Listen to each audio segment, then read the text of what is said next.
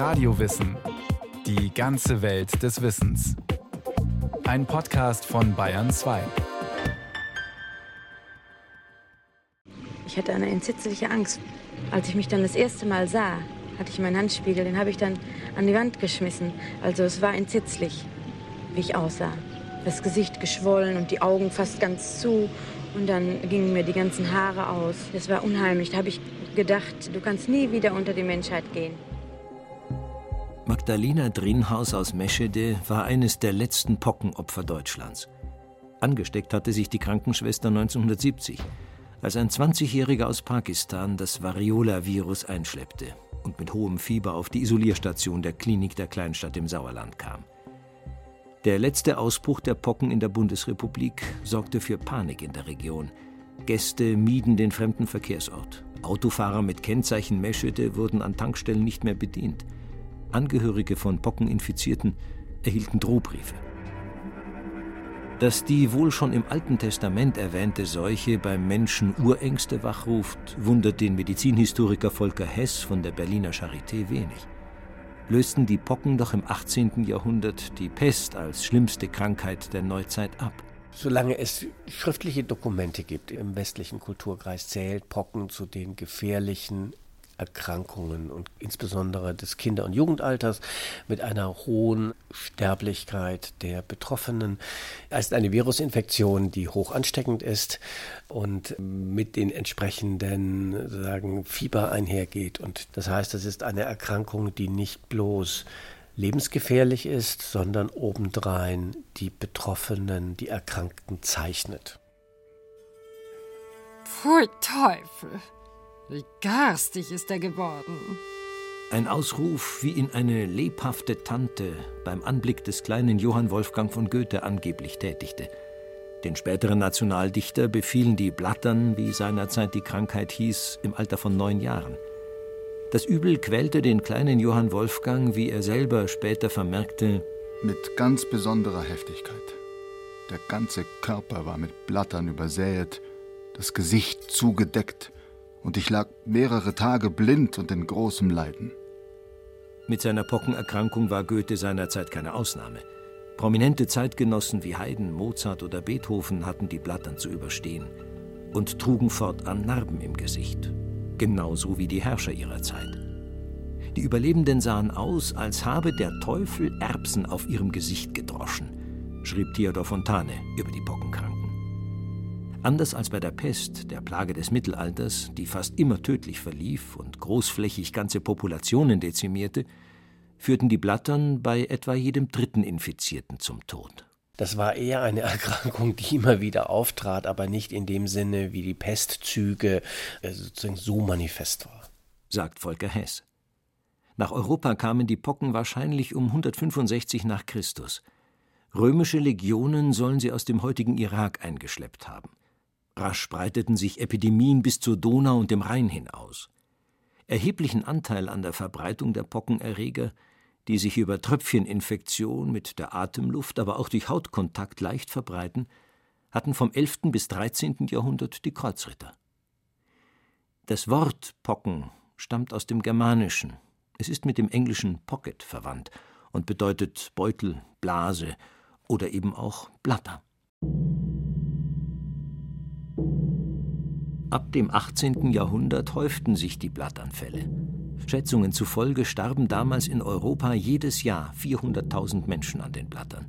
Die Seuche raffte zeitweise zwei von drei Kindern dahin. Sie verschonte weder Arme noch den Adel. Zwei Töchter der Habsburger Kaiserin Maria Theresia erlagen dem Pockenvirus. War die Krankheit einmal ausgebrochen, gab es weder für arm noch für reich ein Heilmittel. Dass indes jemand, der die Pocken einmal durchlitten hatte, fortan immun sein könnte, das ahnte man zumindest seinerzeit in Europa. In Asien hatte man da schon lange die vorbeugende Ansteckung praktiziert. In China schnupfte man dazu schon 3000 Jahre zuvor zerriebenen Schorf von Pockenpusteln. Diese sogenannte Variolation war eine Methode, die um 1720 herum über den Orient nach Europa gelangte. Es war damals ein durchaus übliches Verfahren, gerade Kinder absichtlich mit den Blattern anzustecken, sagt der Berliner Professor Volker Hess. Das heißt, man hat den Zeitpunkt der Erkrankung bewusst gewählt, um eben zu vermeiden, dass andere Erkrankungen bedrohlich dazwischenkommen. Wenn man weiß, jetzt ist das Kind gesund, jetzt gibt es sagen, ausreichend zu essen, zu trinken, die Jahreszeit ist gut, dann überleben die Kinder das auch leichter. Eine zweite Impfform gegen die Pocken mit weniger gefährlichen Erregern stand damals kurz vor der Entdeckung, die sogenannte Vakzination. Seit Mitte des 18. Jahrhunderts ist die Beobachtung belegt, dass eine Infektion mit Tierpockenviren den Menschen vor der Infektion mit der oft tödlichen Variola-Variante schützt. Auf diese Erkenntnis baute ein englischer Mediziner auf. Edward Jenner ist ein, wir würden heute sagen, Landarzt, der beobachtet, dass die Melkerinnen und Kuhmägde, sozusagen dort, wo er praktiziert, nicht die Blattern bekommen. Und der entscheidende Schritt ist, dass er diese Beobachtung, eine im Volk durchaus bekannte Weisheit, wenn du die Kuhblattern hast, kriegst du die Menschenblattern nicht mehr, dass er diese einem echten Experiment unterzogen hat. Das heißt, er hat nach einer Vakzination, also nach einer Infektion mit Kuhpocken, ein Kind absichtlich mit Menschenpocken geimpft und dieses ist nicht erkrankt. Und diese Beobachtung hat er verallgemeinert, diesen Versuch wiederholt und daraus die berühmte Jenderisation oder die Vakzination entwickelt. Da der Impfstoff von Kühen stammte, nannte Jenner ihn Vaccine nach vacca, dem lateinischen Wort für Kuh. Ein englischer Begriff, der sich später für Impfungen allgemein durchsetzen sollte. Man impfte damals mit sogenannter humanisierter Lymphe, Dazu wurden einem Menschen zunächst Kuhpocken eingeimpft. Traten dann bei diesem Vorimpfling Pusteln auf, so entnahm der Arzt daraus die Lymphe und impfte weiter von Mensch zu Mensch. Doch dieser medizinische Durchbruch im Kampf gegen eine der bedrohlichsten Seuchen der Menschheit stieß in der Bevölkerung zunächst auf Skepsis, sagt der Berliner Medizinhistoriker Volker Hess, denn die ersten Impfungen waren keine appetitliche Angelegenheit. Also man muss sich vorstellen, dass zu der Zeit tatsächlich noch die Lymphe, also diese wässrige, aus den Pusteln stammende Flüssigkeit von der Kuh auf ein Kind übertragen wird. Und zu der Zeit kann man diese Lymphe noch nicht konservieren, trocknen, sozusagen aufbereiten. Und das heißt, es braucht eine Weile, bis man sozusagen diese neue Vakzination von dem animalischen Geruch befreit, die das Ganze hat. Es sollte bis ins frühe 20. Jahrhundert dauern, bis man den Pockenimpfstoff reinigen, das Impfvirus trocknen und durch Einfrieren lagerfähig machen konnte. Trotz der anfangs unappetitlichen Anmutung gelang es Edward Jenner ab 1796, seine Vakzinationen mit einer gewissen Breitenwirkung in England einzuführen. Und drei Jahre später impfte der in Wien praktizierende Arzt Jean de Carreau erstmals auf dem europäischen Kontinent gegen die Pocken. Mit dieser aktiven Immunisierung, bei der praktisch eine schwerwiegende Infektion nachgeahmt wird, damit der Körper Abwehrstoffe produziert, begann der Siegeszug der Vakzination in Europa, sagt Volker Hess. Das heißt, wir haben eine Zeitphase von 10, 15 Jahren maximal, in der sich das verbreitet. Das geht schnell. Es war Napoleon, der das Impfen zur Pflicht machte. Zunächst befahl er 1805, seine Soldaten zu impfen. Dann setzte sich die Impfpflicht auch in seinem weiteren Einflussbereich durch, zu dem auch Bayern gehörte. Bayern hat die Impfpflicht sehr früh eingeführt, und zwar im August 1807. Möglicherweise als der erste Staat in Europa. Bayern hat verlangt, dass man jedes neugeborene Kind im Laufe der ersten Lebensjahre einmal impft. Erklärt der Rohrdorfer Historiker Manfred Wasold in einem Rosenheimer Café. Was die Pflicht zur Pockenimpfung angeht, zeigten sich die Länder des Deutschen Reiches durchaus geteilt, sagt der Professor für Medizingeschichte Volker Hess. Also alles, was im Prinzip Departement ist, erhält eine Zwangsimpfung. Bremen, die rheinischen Gebiete. Andere Länder wie Preußen führen eine indirekte Impfpflicht ein. Das heißt, man kann nur zur Schule gehen, man bekommt nur einen Lehrbrief, man wird eingezogen zum Militär, nur wenn man eine entsprechende Vakzination vorweisen kann. In dieser Zersplitterung, sieht Manfred Wasold auch einen Grund, warum sich die Pocken trotz der Initiative von Fürsten und Königen noch nicht ausrotten ließen. Die Herausforderung lag darin, dass fast alle Gliedstaaten des Deutschen Reiches, es waren ja rund 40 Gliedstaaten, die wir nach 1815 hatten im Deutschen Bund, dass die Mehrzahl dieser Staaten die Impfpflicht tatsächlich einhält. Die Gesundheitsbehörden haben das unterschiedlich gehandhabt, vor allem aber viele haben nicht darauf geachtet und konnten überhaupt nicht darauf achten. Es gab viel zu wenige Beamte damals, um das tatsächlich zu überwachen. Die Folge der unterschiedlich strengen Impfpflicht und ihrer lückenhaften Kontrolle waren kleinere und größere Pockenepidemien, die immer wieder im Deutschen Reich aufflackerten. Ab 1866 begannen diese sich zu häufen. 1870 brach noch einmal eine große letzte Pockenepidemie in Deutschland aus, die in den beiden Folgejahren 180.000 Menschen das Leben kostete. In Bayern waren damals von zehn Personen nur sieben geimpft. Denn im Volk stieß ein Impfstoff, der vom Tier stammte, auf Skepsis. Historische Bilder der ersten Gegner der Vakzination zeigen ein Impfmonster, das Mischwesen mit Hörnern und Eutern gebiert.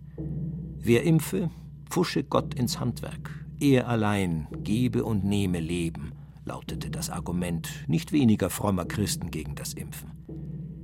Wer sich der Vakzination entziehen wollte, fand auch einen Weg. In Nürnberg grassierten die Blattern daher schon 1869 so stark, dass fast 200 Erkrankte eine Klinik aufsuchten. Eine Zeit lang war das sogenannte Nürnberger städtische Krankenhaus, das sich genau dort befand, wo heute das Opernhaus in Nürnberg steht, zuständig für Pockenkranke. Und als man gesehen hat, dass man zu viele Kranke hat, die man isolieren musste, hat man ein Notspital gegründet an der Pegnitz, etwas außerhalb der Stadtmauern, etwas außerhalb der Altstadt, um dort die Kranken besser isolieren zu können. Das Pockenspital war meines Wissens immer gefüllt. Richtig ist natürlich, dass ins Krankenhaus ohnehin bloß die Menschen gegangen sind, die in der Regel ledig waren, die keine eigene Familie hatten, wo man sich daheim auskurieren konnte. Nicht nur Nürnberg, nicht nur Bayern, ganz Europa wurde damals von den Blattern heimgesucht. Der französische Schriftsteller Émile Zola hielt die Epidemie der 1870er Jahre in seinem Roman Le Debacle fest. Die Kranken, die an Infektionskrankheiten wie den Pocken, aber auch an Typhus und der Ruhr litten, lagen in einem Saal der Verdammten, schrieb Zola. Und weiter? Viele hatten die schwarzen Blattern. Sie wälzten sich hin und her, schrien in unaufhörlichem Fieberwahn, richteten sich auf in ihren Betten wie Gespenster. Insgesamt veranlasste die Schwere der Epidemie die Abgeordneten des Deutschen Reichstages und Kaiser Wilhelm I. zum Handeln, sagt Manfred Wasold. Und erst 1874, also nach dieser großen Pockenepidemie, hat das gesamte Reich reichsweit eine zweimalige Impfung verlangt, und zwar im ersten Lebensjahr und spätestens im zwölften Lebensjahr. Das wurde auch mit Gefängnis bestraft, falls jemand sich geweigert hat, die Kinder impfen zu lassen. Und von da an lassen die Pocken in Deutschland stark nach. Seit Einführung dieser verpflichtenden Zweifachimpfung kam es in Deutschland nur mehr vereinzelt zum Ausbruch kleinerer Epidemien, wie etwa derjenigen in Meschede. Meist wurden die Pocken dabei eingeschleppt. Und zwar waren pockenverdächtige Personen eingereist, meines Wissens aus Indien oder aus anderen Teilen der dritten, sogenannten Dritten Welt, Dort tötete, entstellte, verstümmelte das Variola-Virus bis weit in die zweite Hälfte des 20. Jahrhunderts hinein Menschen. Ich habe 1968 in Saudi-Arabien Menschen gesehen, die von Pockenmarken gekennzeichnet waren. Die Pocken haben ja auch auf dem Gesicht der Erkrankten Verwüstungen hinterlassen. Anteilsmäßig nicht wenige Personen, die die Pocken gehabt hatten, waren hinterher taub oder blind oder beides. In der Tat ist Pocken eine Erkrankung, die in den westlichen Industrieländern keine Rolle spielt sondern die in den, sagen, in der dritten Welt, in Indien vor allem, eine große Rolle gespielt hat. Und das gehört ja zu den großen Erfolgsgeschichten der WHO, dass man die Pocken tatsächlich eliminiert hat. Ab 1967 wurde die Pockenimpfung auf Beschluss der Weltgesundheitsorganisation WHO weltweit Pflicht. Damals befiel die Seuche jährlich noch etwa zweieinhalb Millionen Menschen. Mit groß angelegten Impfaktionen startete die UN-Organisation ihren Feldzug, um den Pocken weltweit den Chaos zu machen. Mit geländegängigen Wagen, Zelten und Impfstoff schwärmten Ärztinnen und Ärzte, Helferinnen und Helfer in die pockengeplagten Zonen Afrikas, Asiens und Lateinamerikas aus. Ausgerottet hieß es 1971 aus Südamerika. Und ausgerottet hieß es 1974 aus Pakistan. 1977 tauchte ein letzter Pockenfall auf dem afrikanischen Kontinent in Somalia auf. Zwei Jahre später konnte der Direktor der amerikanischen Seuchenbekämpfungsbehörde CDC, Bill Fagey, bekannt geben, It's a pleasure to have all of you here today to celebrate with us, and it is a celebration. Heute ist ein Feiertag. Ich würde gerne damit anfangen, eine Pressemitteilung vorzulesen aus Nairobi, datiert auf den 26. Oktober 1979. Die Weltgesundheitsorganisation hat heute die Welt für pockenfrei erklärt und hinzugefügt, die epidemische Krankheit, die einst Millionen getötet und in Angst und Schrecken versetzt hat, wird nicht zurückkehren.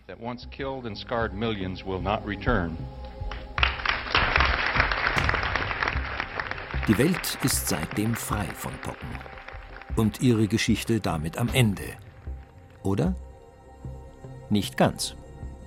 2014 wurde in der Abstellkammer eines US-Forschungsinstituts ein Karton mit Variola-Viren entdeckt, der wohl schlicht und einfach dort vergessen worden war. Diese Viren hätte es eigentlich nicht geben dürfen, sagt Professor Andreas Nitsche. Der Wissenschaftler leitet das Konsiliarlaboratorium für Pockenviren am Robert Koch Institut in Berlin. Denn nach der Ausrottung des Variola-Virus wurden Restbestände in zwei Hochsicherheitslabore in den USA und Russland gebracht.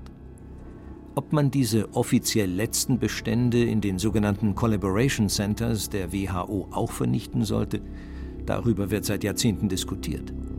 Noch wird in den Hochsicherheitslaboren streng kontrolliert und reglementiert Forschung an Variola-Viren betrieben, unter der Voraussetzung, dass sie der öffentlichen Gesundheit dient. Wobei man in den letzten Jahren festgestellt hat, dass die Impfung einigermaßen abgesichert ist sagt Andreas Nitsche vom Robert Koch Institut. Laut dem Institut hat die Bundesregierung einen nationalen Impfstoffvorrat angeschafft. Früher löste die Impfung zuweilen Nebenwirkungen wie Fieber, Ekzeme, selten sogar Tumore oder Gehirnentzündungen aus. Heute wird nicht mehr gegen Pocken geimpft. Der Impfstoff, den Deutschland trotzdem sicherheitshalber eingelagert hat, wurde von der Weltgesundheitsorganisation als vergleichsweise verträglich eingeschätzt. Darüber hinaus haben Forscher bereits neue Impfstoffe entwickelt, mit denen man die Nebenwirkungen im Griff habe, so Andreas Nietzsche. Dafür brauche es keine echten Variola-Viren mehr, sagt Nietzsche. Allerdings bei der Therapie sind noch Forschungen mit lebenden Variola-Viren notwendig. Ein wenig mehr Sorgen bereiten Forschern wie Nietzsche, dass weltweit vermehrt Fälle auftreten, bei denen Tierpocken von Kühen, Affen oder Mäusen auf den Menschen übertragen wurden. Die Verläufe der Krankheit seien dabei in den allermeisten Fällen deutlich leichter als beim Variola-Virus, sagt Nietzsche. Und die immer wieder geäußerte Befürchtung, dass sich solch ein Virus verändern, hochgefährlich und hoch ansteckend für den Menschen werden könnte? Das heißt, dass es durch Mutationen schlagartig zu möglicherweise Pandemien mit Pockenviren kommt, ist eher unwahrscheinlich. Denn Pockenviren sind genetisch stabil und mutieren üblicherweise nicht sehr schnell. In der Wissenschaft werden zwei weitere Möglichkeiten diskutiert, wie Pockenviren dem Menschen auch künftig noch gefährlich werden könnten, sagt der Berliner Professor. Eine Möglichkeit hat mit dem Klimawandel zu tun. Diese Möglichkeit, dass aus dem Permafrost zum Beispiel durch das Abtauen von Eis an Pocken verstorbene Leichen an die Oberfläche kommen und die Viren daraus wieder isoliert werden können, die wird seit vielen Jahren diskutiert. Kälte und Trockenheit helfen den Viren, den Umwelteinflüssen zu widerstehen? Immer wieder stoßen Forscher auf gekühlte Leichen, in denen sich Spuren des Variola-Virus erhalten haben. In einer Kindermumie in einer litauischen Gruft entdeckten Forscher Pockenviren aus dem 17. Jahrhundert. Auch in einem tiefgefrorenen Körper in Ostsibirien fanden sich Variola-Reste. Die DNA war wie in ähnlichen Fällen allerdings schon stark degeneriert. Hieraus aktive Viren zu gewinnen, das ist Wissenschaftlern bisher noch nie gelungen. Dass sich etwa Terroristen Pocken aus dem Permafrost besorgen und damit Anschläge begehen könnten, das erscheint dem Wissenschaftler des Robert Koch Instituts als ein weit hergeholtes Szenario. Eine größere Gefahr, dass Pocken zur Biowaffe entwickelt werden könnten, liegt eher in Fortschritten der synthetischen Biologie. Denn mittlerweile ist es möglich, Pockenviren künstlich zu erzeugen. Der kanadische Forscher David Evans hat diese bisher theoretische Möglichkeit in seinem Labor bei Pferdepocken in die Praxis umgesetzt und damit möglicherweise eine Büchse der Pandora geöffnet. Denn damit hat Evans den Beweis erbracht, dass auch alle anderen Pockenvirenformen künstlich hergestellt werden können, auch solche, die gefährlich für den Menschen sind. Ist damit ein Bauplan verfügbar, mit dem jeder mit ein wenig Wissen eine Biowaffe herstellen könnte? So einfach ist es nicht, sagt Andreas Nitsche, Professor am Robert Koch Institut. Selbst wenn die einzelnen Techniken offiziell auf Niveau eines Masterstudenten in Biologiewissenschaften angesiedelt sind, ist natürlich die äh, Produktion dieser Viren dann tatsächlich zu lebenden Viruspartikeln mit sehr viel Fachwissen verknüpft. Überdies seien Besitz, Synthese oder die Herstellung variola-identischer DNA verboten. Das Variola-Virus in den Hochsicherheitslaboren nur ganz wenigen Forschern zugänglich. Denn grundsätzlich eigneten sich Pocken als biologische Waffen, sagt Andreas Nietzsche. Verschiedene Risikobewertungen ergeben seit mehr als 20 Jahren, dass die Pocken, die Variola-Viren grundsätzlich als Biowaffe taugen würden. Das liegt daran, dass sie leicht von Mensch zu Mensch übertragbar sind, ein hohes Panikpotenzial in sich birgen und so weiter. Und dass Staaten oder Einzelpersonen, etwa in geopolitischen Wirren wie beim Zerfall der Sowjetunion, Pockenerreger abgezweigt haben könnten. Das kann Nietzsche nicht vollständig ausschließen. Aber zum Wissen um die Pockenimpfung, das auf den Erkenntnissen des Pioniers Edward Jenner aufbaut, sind mittlerweile Fortschritte in der Behandlung gekommen, sagt Andreas Nietzsche. Es gibt mittlerweile Therapeutika, sodass man also auch nach möglicher Exposition therapieren könnte und nicht nur vorbeugend impfen könnte sodass speziell im Bereich der Pocken eigentlich eine Infektion einzufangen sein müsste heutzutage. Der medizinische Fortschritt würde heute also einer absichtlich oder unabsichtlich herbeigeführten Pockenepidemie viel von ihrem Schrecken nehmen.